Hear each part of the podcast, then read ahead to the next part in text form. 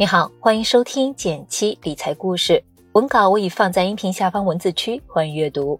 在公众号“减七独裁，回复“电台”还可以免费领取我为你准备的理财大礼包。一起来看今天的内容吧。近期市场流传着一份有关进一步减轻义务教育阶段学生作业负担和校外培训负担的文件，让在线教育股集体下跌。其中，新东方跌超百分之六十，好未来跌近百分之六十。如果联系前两天取消社会抚养费的新闻一起读，几乎可以很肯定地说，我们正在坚定地往降低生育、养育、教育成本的方向去了。在线教育异军突起的这些年，从跑马圈地到融资上市，再到今天的局面，他们到底解决的是信息不对称，还是在真正的解决教育问题？今天和你分享一些我的思考。二零一八年，迅雷创始人陈浩发表过一篇文章，叫做《互联网下半场的三大关键词》，当中有这么一段话：国内很多行业信息不对称和连接并不是痛点，例如医疗、教育等传统领域。供需关系不平衡才是更为严重的问题。互联网提升了一部分效率，但没有根本的解决问题。也就是说，作为传统行业的教育，互联网只是帮助他提升了效率，但是并没有解决教育的根本问题。可教育的根本问题是什么？我估计没多少人答得上来。在我做妈妈之前，曾经认为教育就是教会孩子听说读写算以及一些生活技能。但随着小棉花一天天长大，我发现这些东西还远远不够，或者说，他们并不是教育当中最关键的东西。我们八零后这一代接受的教育，多数是应试型教育。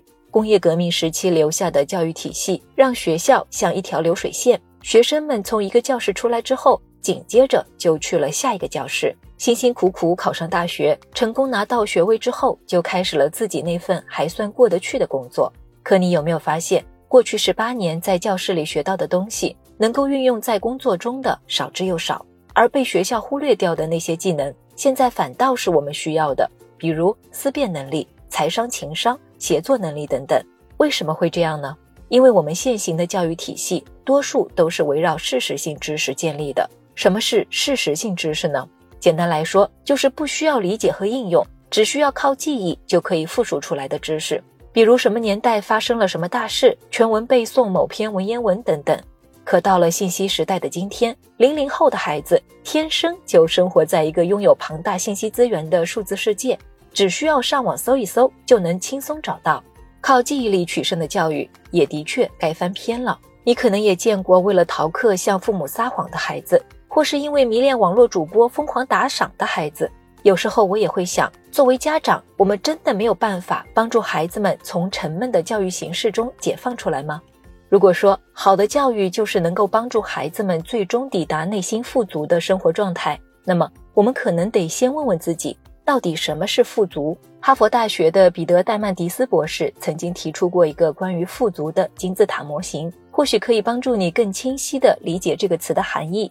富足金字塔总共有三层。最底层是水、食物、住所，中间层是能源、教育、信息通信技术，最高层是健康与自由。为了方便你理解，我画了张图，你也可以看看自己在金字塔的哪一层。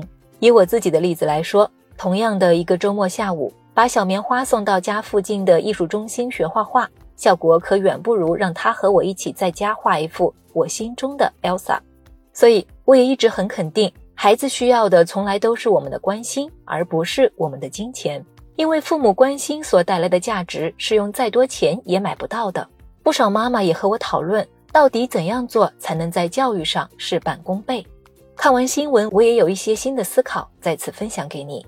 第一点，我最想提的就是避免让孩子生活在产出过度的生活谬误中。我第一次读到这个词是在《父母的觉醒》这本书中，具体是什么意思呢？举个例子，我见过不少妈妈容易大惊小怪，孩子擦破点皮就恨不得马上送他们去医院；也在路上见过因为孩子耍赖，立马扭头去给孩子买新玩具的妈妈。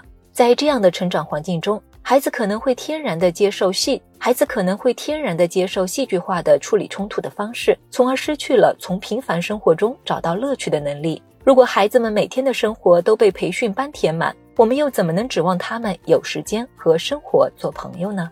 第二点，不要总想着用钱解决孩子的需求，学会和他们一起去体验真实的世界。你肯定见过在高铁上为了让孩子保持安静，给孩子丢 iPad 的家长，也认识为了让自己有空可以歇一歇，周末也要送孩子去培训班的家长。虽然我们嘴上总是说要让孩子远离屏幕，但身体力行投入时间陪孩子的家长屈指可数。换个角度想，如果孩子从小就靠电视、iPad 解闷儿，你又凭什么要求他长大了会喜欢阅读，做个热爱生活的小可爱呢？生活是你的，同样也是孩子们的。我们能做的，或许只是在他们成长的过程中，帮助他们唤醒内心真正的富足和快乐。无论生活出什么幺蛾子，希望他们都能有勇气和他抱一抱。好了，有关教育的话题就先和你聊到这儿。如果今天的内容对你有启发，也欢迎你文末点个赞，给我个鼓励。